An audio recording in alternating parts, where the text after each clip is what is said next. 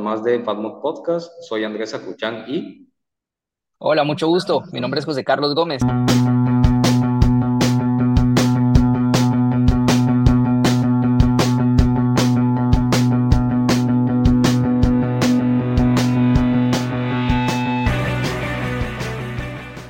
Gracias por estar el día de hoy y procederemos a, a impartir el tema Empresas con propósito para eh, presentar al, licenciado, eh, más que todo él es licenciado en Mercadotecnia, es locutor y productor radial con un posgrado en Sostenibilidad y RCE.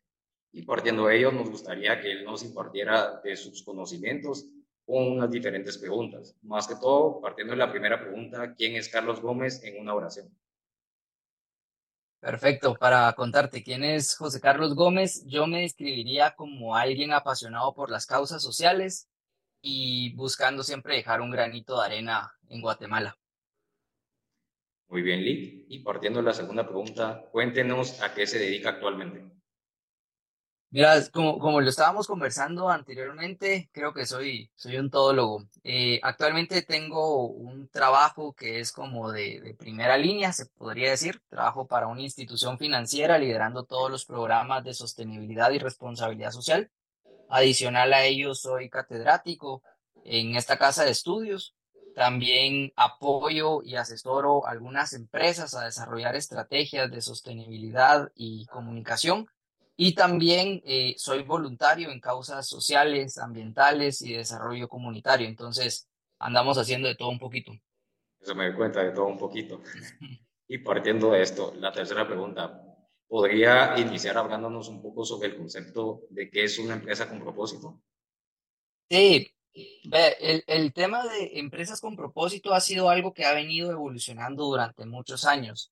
Eh, las empresas eh, desde sus inicios, desde sus orígenes, empezaban a, a, establecer cuál era su visión, cuál era su misión, qué se iban a dedicar, cuáles iban a ser quizás como esas metas que se iban a trazar pero todo iba relacionado siempre a un enfoque de generación de utilidades. Incluso Milton Friedman, por ahí por los años 80, habla y él dice que la única responsabilidad social que tienen las empresas es generar utilidades. Es decir, las empresas tenían o tienen, mejor dicho, que ser sostenibles en el largo plazo. Sin embargo, con tanto movimiento social que ha venido avanzando, que ha venido sucediendo, todos los movimientos que hemos tenido en la última en los últimos años, eh, donde las personas, los milenios, mejor dicho, que fue esta nueva generación que empezó a revolucionar un poquito y cambió las reglas del juego, donde ya era el consumidor el que le exigía directamente a la empresa, eh, es donde prácticamente las empresas dicen, ok, tenemos que parar, tenemos que poner freno de mano a lo que estamos haciendo y tenemos que empezar a ajustar un poco las tácticas y las estrategias que estamos trabajando para poder entrar a ser competitivos con este mercado. Eh, y te cuento todo esto tal vez porque quizás es un poquito más de contexto antes de empezar a hablar precisamente a las empresas con propósito, pero hay estudios que detallan que los consumidores prefieren pagar más a las marcas por un producto un servicio, siempre y cuando esta marca tenga un impacto positivo en la sociedad y el ambiente. Entonces, ¿a qué vamos con esto? Vemos quizás campañas grandes que vinieron a revolucionar el mundo como el sin pajillas, sin popotes, sin plástico, sin bolsa. Y no es que las pajillas, el plástico, las bolsas sean malas, sino lo malo es que no hemos tenido quizás como esta cultura para poder atender o poder saber cuál es la forma de darle un segundo uso a todo este tipo de residuos que al final nosotros estamos consumiendo como botellas, como bolsas, entre otras cosas. Entonces, partiendo de todo esto, ¿qué es lo que sucede? Las empresas empiezan a decir, ok, si la sociedad como tal, si el consumidor me está exigiendo a mí tener un impacto socioambiental, un impacto positivo, entonces tengo que empezar a cambiar, tengo que empezar a ajustarme. Y entonces empezamos a ver a las empresas teniendo una versatilidad que solo la habíamos visto anteriormente con los emprendedores. Y entonces vemos a marcas grandes como Coca-Cola, a marcas eh, que tienen una presencia eh, a nivel mundial, un reconocimiento a nivel mundial, quitando su visión, quitando su misión y estableciendo un propósito. ¿Qué significa esto? Significa cuál es el propósito por lo cual existe esta empresa y entonces es ahí donde empezamos a partir ya con el concepto de empresas con propósito directamente. Muchas gracias, por ampliarnos ese tema de empresas con propósito y por qué es importante la sostenibilidad empresarial. Cuéntenos. Mira, cuando hablamos de sostenibilidad estamos hablando de que alguien que es sostenible o algo que es sostenible es aquello que está generando sus propios recursos para seguir operando en el largo plazo. ¿Qué significa eso? Todas las empresas quieren ser sostenibles, todas las empresas no están pensando con una mentalidad cortoplacista. ¿Qué significa eso? Vamos a llegar al 2023 y ¿qué hacemos para alcanzar las metas comerciales al 2023? Muchas empresas están trazando metas cada cinco años, cada diez años. Incluso bancos mundiales como Citibank, por ejemplo, ya trazó una estrategia para el año 2050. ¿Qué significa esto? Significa que hay empresas que lo que están buscando es cómo ser sostenibles en el largo plazo, porque obviamente las empresas tienen que lucrar, las empresas tienen que generar utilidades. ¿Y cómo logramos que una empresa sea sostenible? Hay muchas cosas, pero hay tres fundamentales que yo siempre hablo. La primera es el poder aumentar las ventas. ¿Por qué? Porque obviamente necesito que ganar, ganar presencia de mercado, necesito que mi producto se esté consumiendo por todos lados, pero adicional a, aumentar las ventas, yo lo que necesito es generar utilidades. ¿Y cómo genero utilidades? Tengo que estar viendo mi costo de producción, tengo que estar viendo cuánto me está costando el posicionar, el, el hacer una estrategia de marketing como tal. Entonces, no solamente de vender más y gastar más, es vender más, reducir costos y es ahí donde las empresas empiezan a buscar su sostenibilidad en el largo plazo. Y la tercera y la más importante para mí es la fidelización de sus colaboradores. Ok, y partiendo de esto, eh, procedemos a cuáles son los retos que usted considera para las empresas para el año 2023. Mira, yo creo que eh, este, este año 2023 va a ser un año bien, bien interesante para el mundo empresarial. ¿Por qué?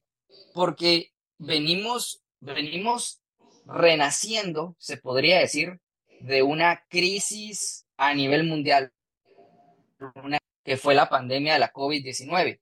Entonces, del 2020 al 2022, prácticamente, o bueno, del 2020 a mediados por ahí del 2022, fue un, fueron, fue un tiempo donde las empresas tuvieron para reinventarse. Ahora, se ha venido trabajando y se ha venido hablando del tema de la digitalización.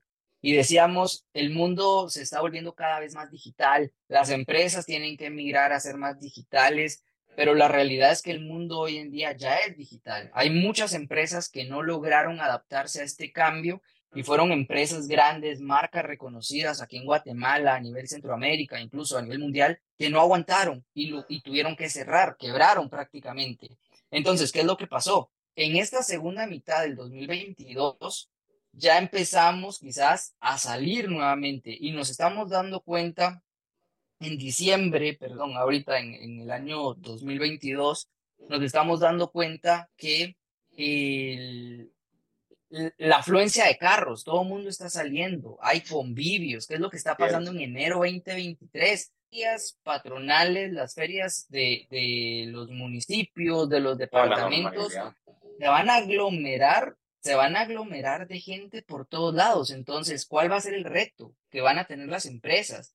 es que si las empresas se lograron adaptar a un mundo virtual, ahorita el reto es que las empresas no pueden dejar la virtualidad que están teniendo y se tienen que adaptar para atender a los consumidores de una forma presencial. Estamos hablando de un mundo híbrido. ¿Por qué? Porque hay quienes y hay consumidores que dicen, yo ya no quiero ir a hacer cola a un supermercado, yo ya no quiero salir al tráfico, yo ya no quiero tener este contacto persona a persona prácticamente para hacer el súper, sino que más bien prefiero pedirlo todo en línea y que me lo traigan a la puerta de mi casa.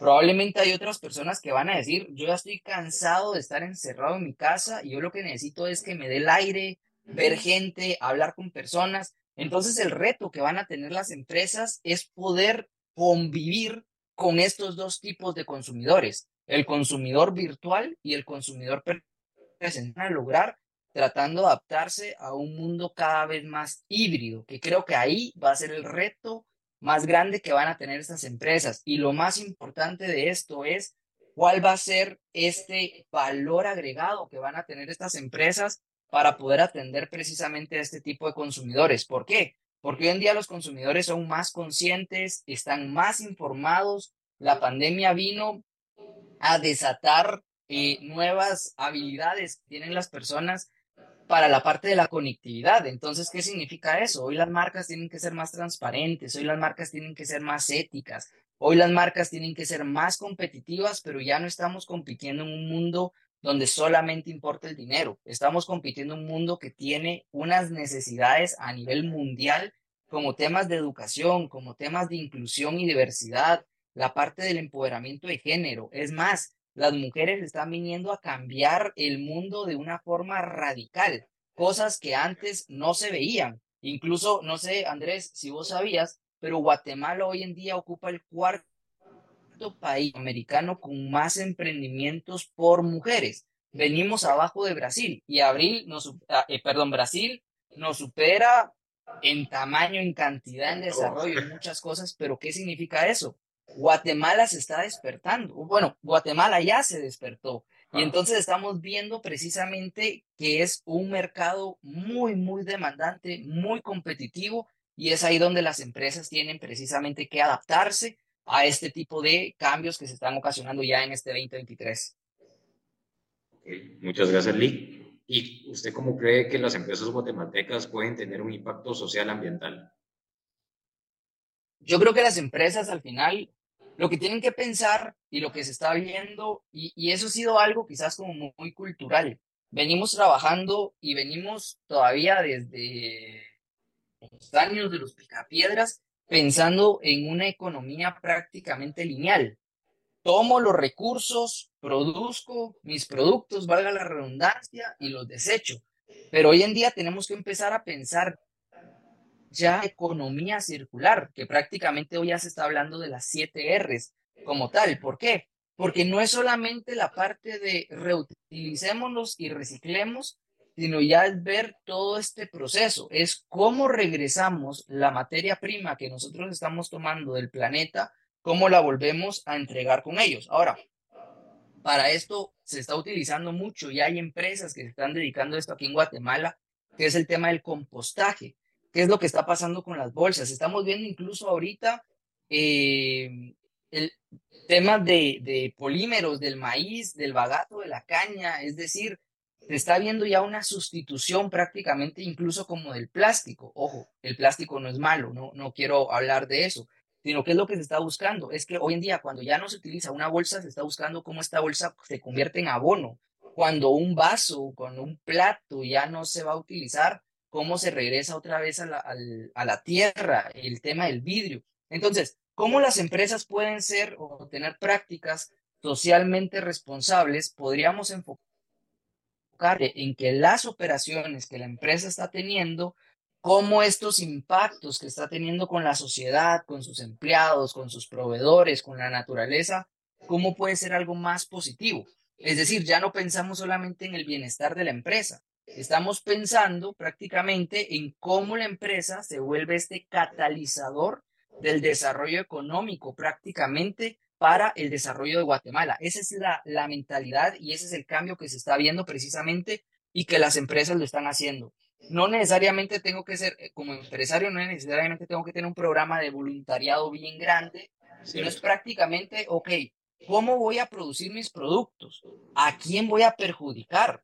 Mis trabajadores tienen prácticas laborales justas, estoy respetando los derechos humanos de ellos, cosas tan básicas, tan sencillas, es donde las empresas pueden contribuir precisamente a tener prácticas socialmente responsables. Creo que por ahí podríamos enfocarnos. Muchas gracias, licenciado. Y otra pregunta. Cuenten, no sé si nos puede contar un poco de su experiencia como consultor empresarial, así como si usted ha encontrado un, un común denominador en cada una de ellas, Sí, hay algo, hay algo bien interesante y es que las empresas guatemaltecas, muchas de ellas son empresas familiares y entonces hay algo y casi un factor común denominador, dirías vos, eh, en que ya, ya de, por sí el empresario guatemalteco es un empresario muy empírico. ¿Qué significa eso?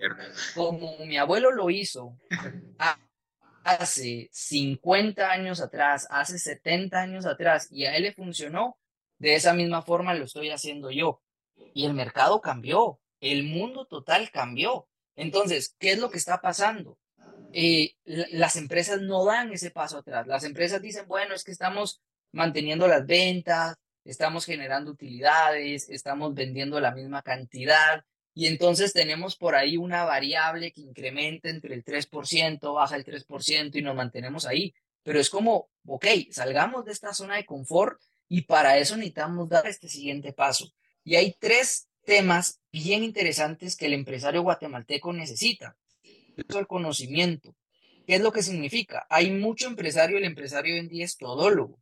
El que es el que vende, es el que produce, es el que distribuye, es el que paga salarios, el que lleva el inventario. Es decir, el empresario es el que hace absolutamente todo, pero lo está haciendo de una forma muy empírica. ¿Por qué? Porque yo, así como a mí me enseñaron a llevar mi contabilidad cuaderno, ahí es donde me pongo con la calculadora y llevo todos mis libros contables en un cuaderno. Y es como, para eso existe el Excel, para eso está SAP, para eso hay muchas otras herramientas que te pueden facilitar la vida. Entonces, el primero es el acceso al conocimiento. El segundo es este tema de networking. Yo necesito conocer más empresarios, necesito saber a quién le puedo vender, a quién le puedo comprar. Eh, es decir, necesito incrementar o necesito aumentar esta red de contactos que yo tengo como empresa. Y la tercera, y no menos importante, es el acceso a los servicios financieros. ¿Por qué? Porque hay mucho empresario hoy en día guatemalteco que todavía no está bancarizado. ¿Por qué? Porque hay un desconocimiento y se piensa que el tema de tener una relación, esto les puede perjudicar, pero es al revés. ¿Qué es lo que está pasando en el interior del país? Yo no puedo vender más a pesar de que estoy en un lugar turístico. ¿Por qué? Porque no acepto tarjeta de débito y tarjeta de crédito. Y la mayor cantidad de visitantes que yo tengo o de clientes que visitan mi comercio, mi lugar, el 80% probablemente son extranjeros. Y los extranjeros no vienen con efectivo como tal, mucho extranjero viene con tarjeta. Entonces, ¿qué significa eso? Hay un desconocimiento que tal vez creo que por ahí es algo que me he dado muchas veces cuenta con este tipo de empresarios. Entonces es como, ok, necesitamos hacer un replanteamiento de la estrategia de la empresa, cómo nos vemos de aquí a unos 10 años. Y entonces establezcamos esta ruta, esta meta como tal, y es como, bueno, pero ¿para qué 10 años? Mejor enfoquémonos ahorita, ¿qué vamos a hacer mañana? ¿Cuál va a ser la estrategia del otro mes? Y entonces creo que por ahí es uno de los retos más grandes que tiene el empresario guatemalteco. Gracias, Lee. ¿Y usted cree que la innovación es parte del éxito de una empresa? Totalmente. Yo, yo incluiría dentro de la innovación el tema de la educación. ¿Por qué? Porque mientras más educada está una persona, y educado no me refiero a modales, educación me refiero a aprender nuevas tendencias y a incluir y aceptarse, eh, perdón, y, ingresar a algún curso, aprender alguna destreza nueva. ¿Por qué? Porque al momento de que yo me estoy educando, yo estoy aprendiendo algo nuevo, esto me permite a mí como empresario tener esa versatilidad que este mundo empresarial necesita. ¿Por qué? Porque hoy en día pensamos que la innovación es tener Internet y que mis colaboradores tengan Office 365. Y eso no es, o sea, eso es parte del día a día de una empresa. Y estamos hablando prácticamente de cómo hacer para que mi empresa pueda tener estas habilidades y destrezas que yo necesito para el mundo empresarial. Y partimos de algo bien, bien básico. Y es que innovar no es crear. Innovar es mejorar lo que hoy en día ya existe y hacerlo más sencillo, más simple, más digital y que cualquier otra persona lo pueda utilizar. Entonces, yo creo que si uno innovando constantemente, porque ahí sí la innovación es constante, si una empresa no está innovando, esa empresa no va a poder crecer y no va a poder girar a, a, a, las demandas que está teniendo hoy en día el mercado. Muchas gracias, licenciado. Y también partiendo de ello, usted anteriormente nos hablaba sobre que los empleados son como la imagen también de la empresa y partiendo de esto le realizo la pregunta, eh, ¿cómo desarrollar una cultura eh, de sostenibilidad en las empresas, verdad? Mira, el tema de desarrollar culturas es, es complejo al final. ¿Por qué? Porque estamos hablando de que necesito llevar a mis colaboradores, necesito llevar a mis empleados a desaprender lo que yo anteriormente ya les había enseñado. Entonces, ¿cómo hacemos para crear una cultura no sé si sería una cultura de sostenibilidad, porque al final la sostenibilidad es la meta. Yo más bien pensaría en una cultura de responsabilidad social empresarial. Y entonces yo aquí lo que haría prácticamente es hacer voluntariados con propósito. ¿Por qué? Porque si yo quiero, y partiendo, hay, hay mil cosas que podríamos hablar y podemos hablar aquí toda la mañana de responsabilidad social, pero de las cosas más importantes, poder decir, ok, si la empresa al final está teniendo una cultura que quiere llevar a sus colaboradores para un tema de reciclaje, lo mejor aquí es hacer alguna actividad de voluntariado para poder hacer una limpiatón, llevarlos a alguna playa, algún río, algo así, para que los colaboradores vayan literalmente a recoger residuos, a recoger basura, y es ahí donde les decimos, ok, todo lo que está pasando en la empresa, todo esto viene a caer acá. O prácticamente, si lo que estamos hablando es del consumo de papel, de cómo poder reducir papel para generar conciencia, vayamos a hacer algún tipo de reforestación. Es decir, cómo podemos incluir a los colaboradores. Yo creo que para hacer un cambio de cultura como tal, necesitamos hacerlos parte. El detalle muchas veces es que queremos cambiar cultura pura capacitación. Y entonces vamos generando una capa de resistencia de los colaboradores. Totalmente, vamos generando una capa de resistencia a los colaboradores que dicen otra capacitación más, necesito avanzar, necesito trabajar.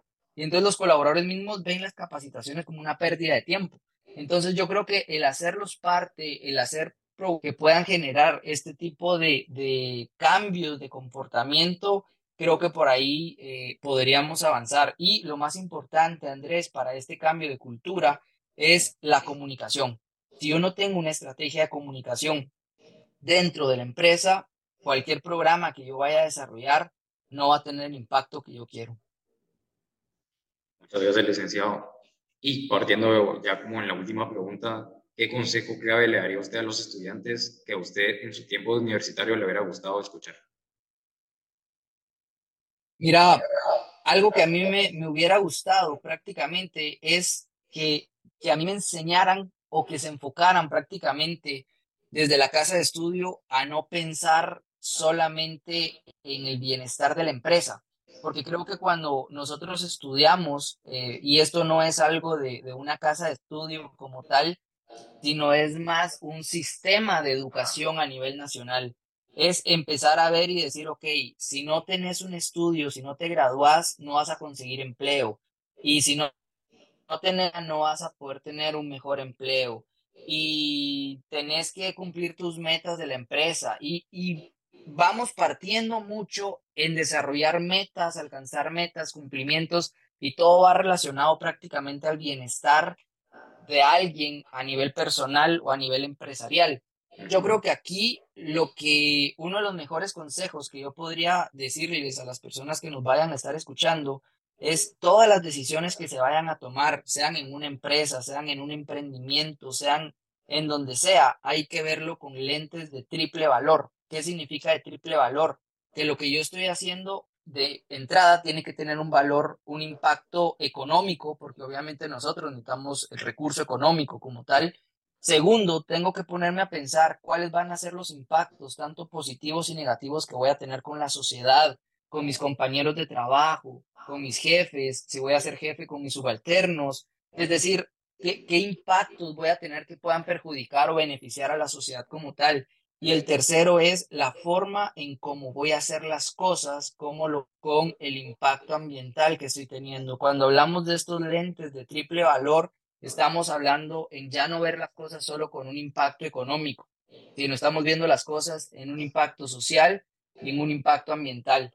Eso es lo que pasa muchas veces cuando hablo con empresarios. Yo le digo al empresario, no me digas qué haces con el dinero, porque dicen es que hacemos voluntariados, donamos tanto dinero y le digo, no me digas qué haces con el dinero, mejor decime cómo alcanzaste o cómo obtuviste tu dinero.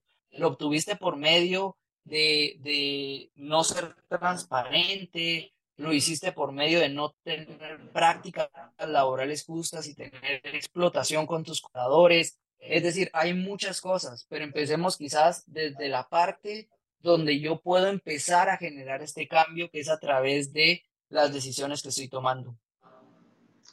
Muchas gracias, licenciado. Y muchas gracias por compartirnos este tema. La verdad que sí que para los diferentes empresarios o, futuros empresarios que son, ya sean los estudiantes de administración de empresas o de marketing, ¿verdad? Como que es muy importante saber estos temas para ahí sí que no crear esa cultura que usted dice que estamos acostumbrados en Guatemala, sino, sino si vamos a comenzar desde cero, mejor comencemos de una buena forma, ¿verdad?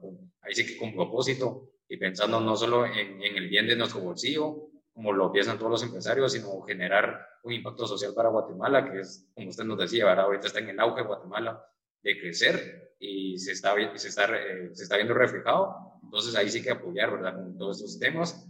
Y no sé si a usted le gustaría agregar algo más, ya para terminar. No, tal vez un último mensaje en, en esta parte de aquí. Yo creo que al final Guatemala es un país y, tal y como, como lo decimos nosotros, es el país de la eterna primavera. Es un país muy rico, rico en flora, fauna, en recursos económicos. Somos la economía más grande de Centroamérica como tal.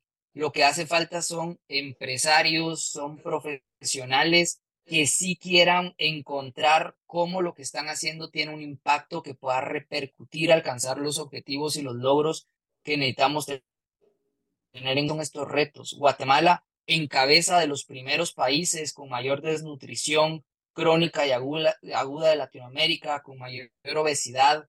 Hay un tema de analfabetismo, o sea, hay muchos retos prácticamente que tiene Guatemala. Entonces yo creo que el, el hecho de estar quizás estudiando, el hecho de estar escuchando este podcast hasta este momento, es prácticamente cómo lo que yo hago puede contribuir no solamente en alcanzar la rentabilidad de una empresa, sino es cómo logramos tener este cambio que tiene y necesita tanto Guatemala. Yo creo que con eso me quedaría, Andrés.